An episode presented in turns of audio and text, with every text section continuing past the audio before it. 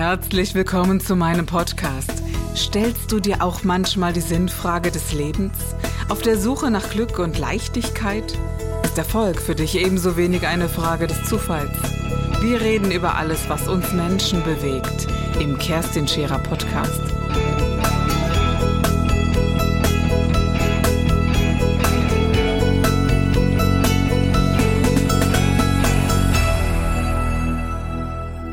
Seht ihr uns heute? Heute in einer Küche. Und äh, ja, ich koche sehr gerne, aber ich bin beileibe nicht so ein Großmeister, wie du es bist, Ralf. Ralf Boos heute hier bei uns. Aber für mich ist Ralf nicht nur ein Megakoch. Ich frage mich ja sowieso, wenn ich mal so ehrlich sein darf, wieso die anderen die Sterne haben und die großen Gourmetköche sind, sondern Ralf Boos hat ja die Firma Boos Food und Boos Food steht für eine unfassbare Qualität. Das darf man echt sagen, das muss ich sagen. Und äh, alles, was ihr so hinter mir seht, äh, ist wirklich aus meiner eigenen Küche. Jetzt sicher nicht der, äh, der Schrank, aber so gut und gerne alles, was es äh, ja an Bedarf gibt. Und das bekomme ich alles bei Ralf. Und wer wirklich Wert auf etwas legt, auf Qualität und Geschmack und alles, was so dazugehört, der ist bei Bose Food wirklich gut bedient. Schaut da mal rein. Wir kochen heute etwas ganz Besonderes, Ralf, oder? Ja, ich habe ja gewusst, dass ich mit dir zusammen koche und da habe ich gedacht, mhm. wir machen ein zwei Personen Eintopfgericht, äh, aber das leckerste auf der ganzen Welt. Und zwar machen wir einen Topf, in dem wir ein Risotto machen. Und ich würde gerne mit dir wirklich ein wunderbares Risotto machen. Es ist ähnlich wie das Risotto Milanese, nur dass wir den Parmesankäse durch Hummer und Trüffel ersetzen. Ansonsten mhm. ist die das Rezeptur hört sich sehr gut an. Das hört sich sehr gut an. Also quasi ein Familienessen. Ja, ja. Und äh, bevor wir allerdings anfangen mit dem Kochen, müssen wir noch eine kleine technische äh, Problem lösen. Ich brauche zum Ablöschen des Risottos einen kleinen Schluck Champagner. Den muss und ich schlimmstenfalls vorher probieren, oder? Genau. Es geht auch nur, dass ich das mache. ich wollte gerade sagen, dieses technische Problem werden wir hoffentlich zusammen lösen. Ja, schau mal, hier sind Gläser. Das kriegen wir gut hin. Und dann oh. hoffe ich. Wir haben übrigens ähm, damals gelernt, dass man den Champagner, den man oder den Wein, den man ins Essen tut, ähm, der sollte so gut sein, dass man ihn auch trinkt. Also mhm, ich genau. ist ein großer Küchenfehler, wenn man sagt, okay, der Wein, den kann man gerne mehr trinken, da kochen wir jetzt mit. Das habe ich recht er schnell wird, gelernt, genau. Er, er, wird durchs Kochen nicht besser. Mhm, genau. Deswegen, Aber ganz viele gehen ja hin und holen den Wein, der vielleicht ja. schon gekippt ist und so, ah, komm, zum Kochen kann man den noch nehmen. Und das ist bedauerlich. Ne? Wir nehmen jetzt einen Champagner ähm, aus Bouzy.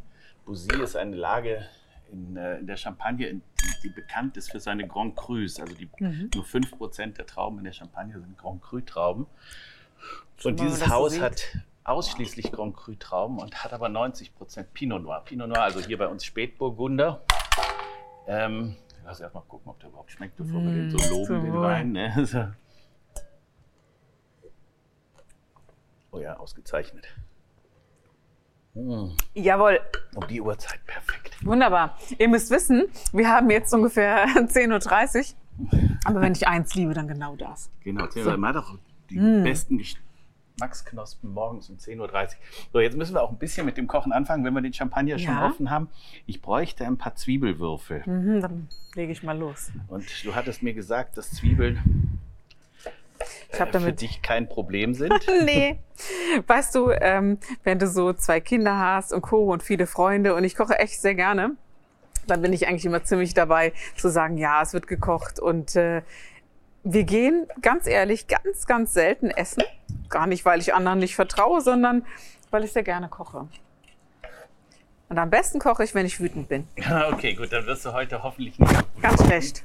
Nein, wenn du da bist, ist das aber ganz anders, das stimmt. Ähm, hm. Und äh, wir fangen an mit dem Olivenöl. Wir geben ein bisschen Olivenöl mhm. in, äh, in, den Topf. Der Topf reagiert auf dein Ceranfett sehr, sehr, sehr schnell. Mhm. Müssen wir ein bisschen aufpassen. Mhm. Und äh, in diesem Topf hoffe ich. Wie viele brauchst du denn? Alle? Ja, nee, ich ja mal, die du da hast. Mhm. Die ein bisschen das ganze Brett.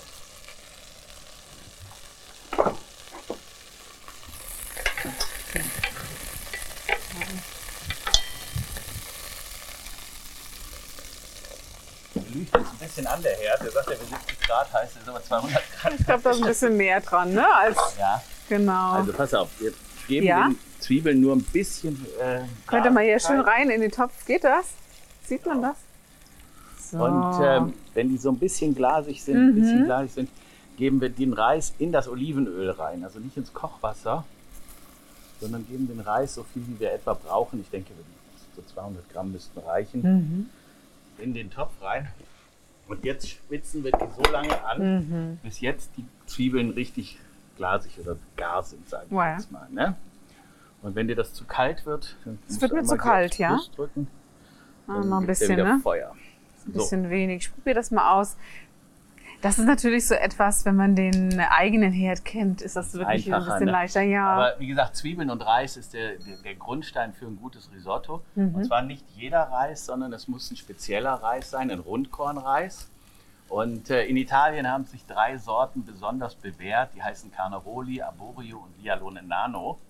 Und das feinste von den Carnaroli-Reisen äh, ist äh, das von Aquarello. Aquarello ähm, lässt jeden Reis, bevor sie in die Vakuumdose packt, Mhm. ein Jahr lang äh, ruhen. ja. Weil äh, erst nach einem Jahr hat es die besten Kocheigenschaften. Mhm. Und bevor es die ruhen lässt, werden die in 15 Arbeitsschritten behandelt, sodass alle Vitamine noch im Reis drin sind und die nicht wie bei ich mal, Langkornreis oder so äh, außerhalb sind, sondern dass man alles abgeschält hat. Ist das so wie Vollwertreis? Könnte man das sagen? ja, man muss allerdings aufpassen, dass beim Vollwertreis sind die Ballaststoffe drin, Mhm. bei dem sind mehr die Nährstoffe drin. Ne? Die Nährstoffe, Ja. äh, ich meine, wir machen hier ja jetzt kein äh, Ernährungsseminar, sondern wir machen Nee, ja eher ich, so ein ich sag dir auch ganz ehrlich, äh, es gibt so Sachen, Kulinarikseminar, genau. äh, so Vollwertreis, da bin ich auch schnell durch. Es gibt so Sachen, ich ernähre mich gerne gut, gar keine Frage, aber es muss mir schmecken und ich mag Freude dran haben. Und- und weißt wir du? haben, Wir haben ja tatsächlich, ich mache jetzt mal ein bisschen Feuer Ja. vor dem Ablöschen, wir löschen ihn gleich ab. Mhm.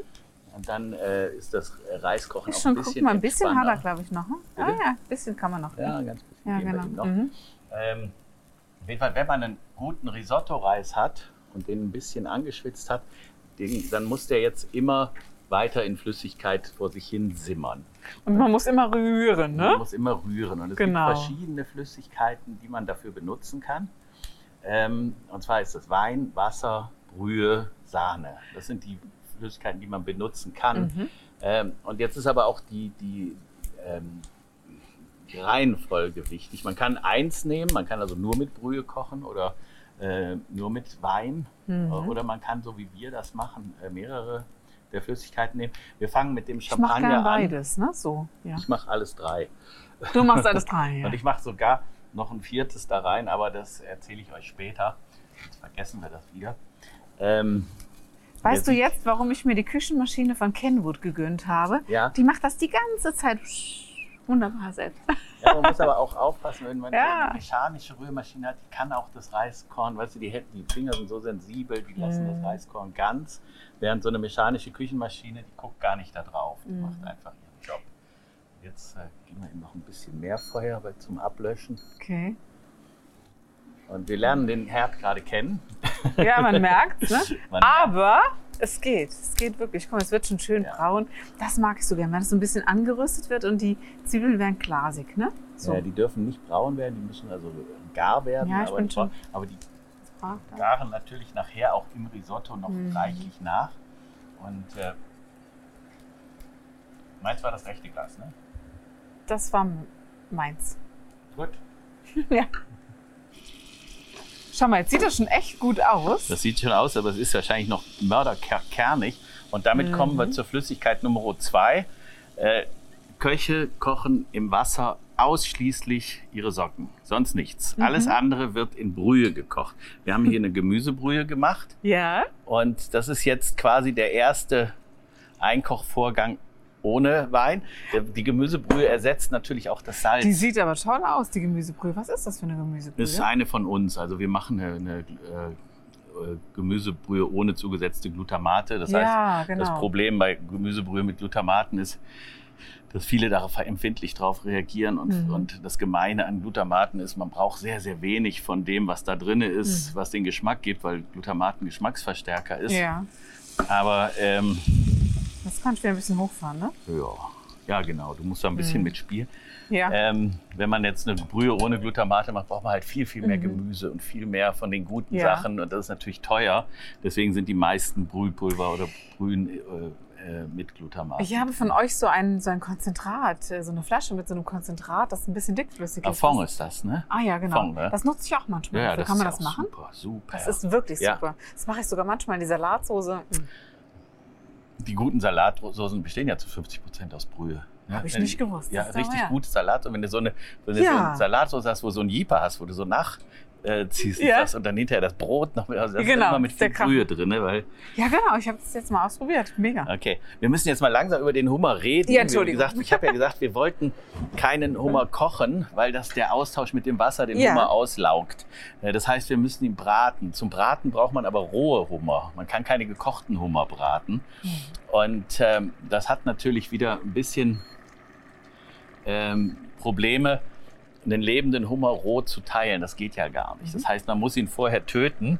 Und normalerweise werden Hummer ja kopfüber in kochendem Wasser getötet, was ich persönlich äh, nicht für gut heiße. Ich bin damit nicht einverstanden und ich habe auch aus dem Grund viele Jahrzehnte lang keinen Hummer gegessen. Ähm, Das war so meine große Sorge heute. Als wir sagten, wir machen Hummer, dachte ich, oh nee, nee, da habe Nee, nee. ich Respekt Das, äh, vor. wie gesagt, ich habe Respekt toll. vor jedem Tier Mhm. und äh, deswegen kaufe ich nur Hummer, die HP sind. HP heißt High Pressure. High Pressure bedeutet, ähm, und das ist ganz, ganz wichtig, dass diese Hummer in einem Gerät getötet werden, das mit Hochdruck, und zwar mit 800 Atü Hochdruck arbeitet. Und die Tötungszeit ist 0,4 Sekunden. Und das ist der Weltrekord bei allen Tieren, die man zu Speisen äh, tötet. Also alle Hühner, alle äh, Schweine, alle Rinder, alle Kälber, Mhm. alle Lämmer. Da dauert es manchmal 10, 12 Sekunden. Mhm.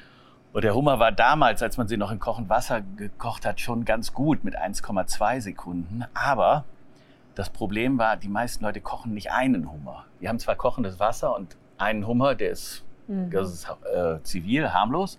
Aber wenn der zweite und der dritte Hummer reinkommt, das wird ja immer kälter, das Wasser. Ja. Und dann fängt das an, was ich eigentlich anprangere, wo ich sage, das kann man normalerweise nicht machen, das geht Mhm. nicht. Mhm. Jetzt hat man also diese HP-Hummer, die werden gefangen und werden noch auf den Schiffen in diese 800 Atü-Boxen gegeben. Und dann ist es egal, ob da ein Hummer oder 120 Hummer Mhm. drin sind. 0,4 Sekunden erledigt. Das Tier Okay. leidet null. Und äh, dann hat man natürlich auch rohes Hummerfleisch und kann den so behandeln, wie man Hummer behandelt. Man kann den entweder mit Schale äh, quasi ja, kaufen oder, oder, oder, Mhm. oder äh, die Schalen braucht man aber normalerweise nicht. Der passt richtig schön zum Teller heute, finde ich. Äh, Die Schalen braucht man nicht. Die braucht man nur, wenn man eine, eine Soße kochen will Ja. aus den Hummern. Also ansonsten ist es nur Deko. Mhm. Oder man kann, was mir also sehr viel näher kommt, die äh, Hummer direkt ausgelöst kaufen. Ne? Und da gibt es ja einmal den Hummerschwanz, dann gibt es diese beiden Scheren Mhm. und es gibt die Beinchen. Man kann alles zusammen kaufen, Mhm. man kann es auch separat kaufen. Und damit kommen wir jetzt zu dir. Das sind die Beinchen, diese ganz kleinen Beinchen von den Hummern, die man normalerweise wegschmeißt. Ja. Aber die ähm, tue ich jetzt Okay. zur Geschmacksveredelung in das Risotto rein, weil die brauchen ungefähr fünf, sechs Minuten, bis die gar gezogen sind. Mhm. Und die werden ja jetzt auch nicht in Wasser gekocht, weil das sollte man bei Hummer ja nicht machen, Mhm. sondern die werden in Brühe und in Sahne Ja. gekocht und dann geht das. Und, Champagner und für gekocht. uns gleich zum Essen. Ah, das ist meine Pinzette. Wie hat der Johann Lafer immer gesagt? Mmm, lecker. Also der Johann Lafer ist ihr ein ganz, ganz, ganz, ganz toller Koch. Ein sehr guter Handwerker. Ja. Mhm. äh, sehr fleißiger Mann. Und du siehst, wir machen den Hummer rein, aber es zischt nicht. Ne? Also ich möchte nicht, dass der Hummer äh, äh, Ah, Farbe du lässt den schön so, langsam, also nicht Genau. scharf anbraten wie Genau. Filetfleisch oder so. Nee, schön ganz im Gegenteil. Mhm. Ich möchte nur ein bisschen, äh, ich habe jetzt nur ein bisschen vom, äh, also zwei Hummerschwänze Ja. genommen und die vier Ich Scheren. möchte ein bisschen. Und jetzt mache ich noch was. Und nee, zwar zu viel. Diese, diese beiden Hummer, die essen wir jetzt nicht, sondern die essen wir etwas später, Mhm. wenn keine Kamera mehr läuft. ja. Ich nehme jetzt äh, den Trüffel, den man ja normalerweise mit einem Trüffelhobel schneidet. Aber da wir den jetzt gleich für den Hummerschwanz benutzen, schneide ich den in etwas dickere Scheiben.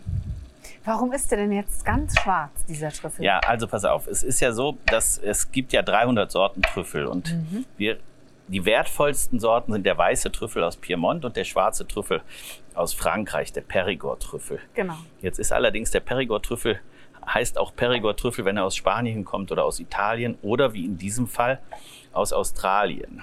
Denn die Saison der Trüffel ist ja immer von Januar bis März. Und äh, da wir ja mittlerweile August haben, ist die Saison natürlich lange um. Aber in Australien, und ich lege jetzt die Trüffelscheiben in diese schaumige Butter mit rein und lass die ein bisschen, lass die auch ein bisschen Temperatur kriegen. Mhm, ist ein bisschen anziehen so, ja? Ja, genau. Weil die entwickeln schon andere Aromen unter Hitze als, ähm, Als, so als kalt, wenn man ne? sie kalt isst.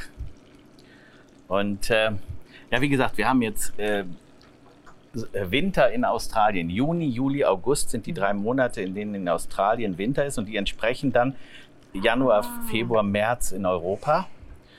Und äh, Das Schöne ist ja, wenn man bei euch einen Trüffel kauft, ihr transportiert ihn wirklich so, dass er immer sicher und zu dieser Zeit auch genau ankommt. Das finde ich Genau. Großartig. Das ist auch, ja. wenn man überhaupt einen Tipp geben darf bei sowas, man sollte sich bei Trüffeln beraten lassen, Mhm. Ja. weil man macht intuitiv eigentlich immer das Falsche. Also Man man, sagt, geht komm. ja hin ja. und sagt, okay, äh, was habt ihr denn da? Mhm. Also und ähm, dann sagt der Verkäufer pflichtbewusst, wir haben im Augenblick australischen Wintertrüffel Mhm. und wir haben Sommertrüffel aus Europa.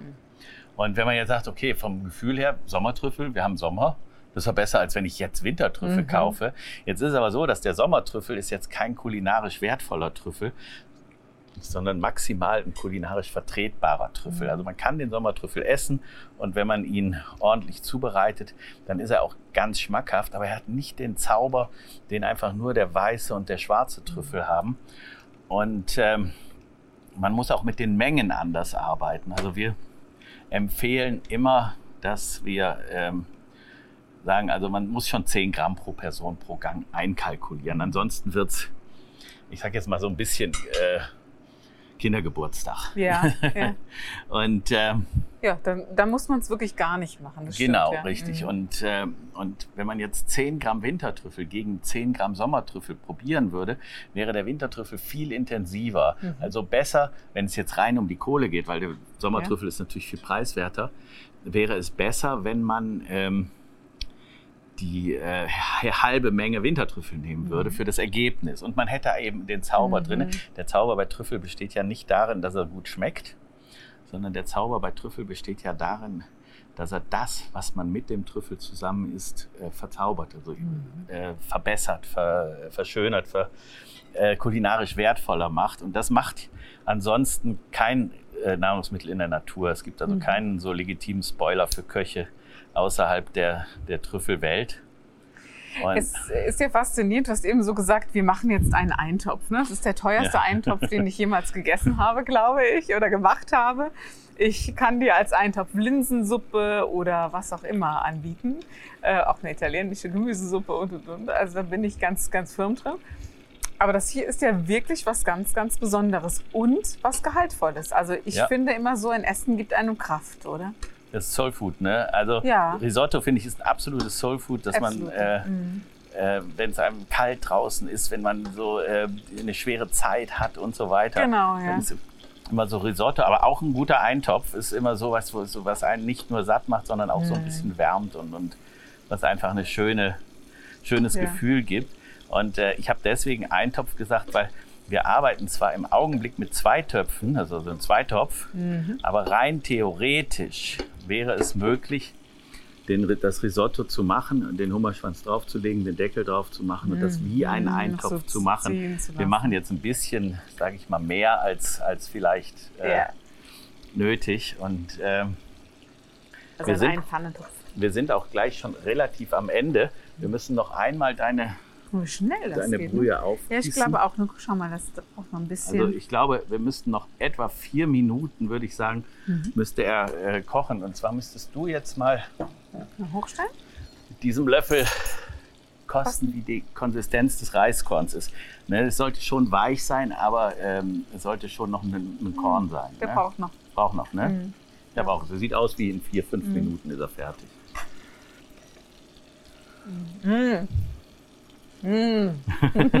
Wird schon, ne? Irre. Wird schon. Großartig. Oh mein Gott, Ja. Ness. Ja. Ähm, Ich habe noch nie mit Champagner gekocht. Ganz Echt ehrlich. nicht? Nein. Ach. Ich trinke den immer, aber ich Ja. habe noch nie damit aber gekocht. äh, bei weißen Soßen ist Champagner eigentlich, ein, also immer wenn du das Wort Champagner sagst, muss ich das Glas nehmen und Ja, trinken. Eine ne? sehr Also- gute Idee. Genau. cool. Mhm. Ja, wir gehen jetzt gleich hin und äh, arbeiten ein bisschen parallel, Ja. weil wir haben, Okay, müssen wir ein bisschen runtergehen. wir haben hier noch Das ist immer beim Risotto. Man muss wirklich immer dahinter bleiben und immer schön rühren. Also wer noch nie Ja. Risotto gemacht hat, der äh, sollte sich das immer so ein bisschen vor Augen führen. Das war der Gib dich ganz Podcast mit Kerstin Scherer. Wenn du mehr über mich erfahren möchtest, dann gehe auf meine Website www.kerstinscherer.com oder besuche mich ganz einfach bei Instagram Co. Du interessierst dich für bestimmte Themen, die du jetzt noch nicht gefunden hast? Dann schreibe uns eine E-Mail an info@kerstinscherer.com. Wir freuen uns auf dich.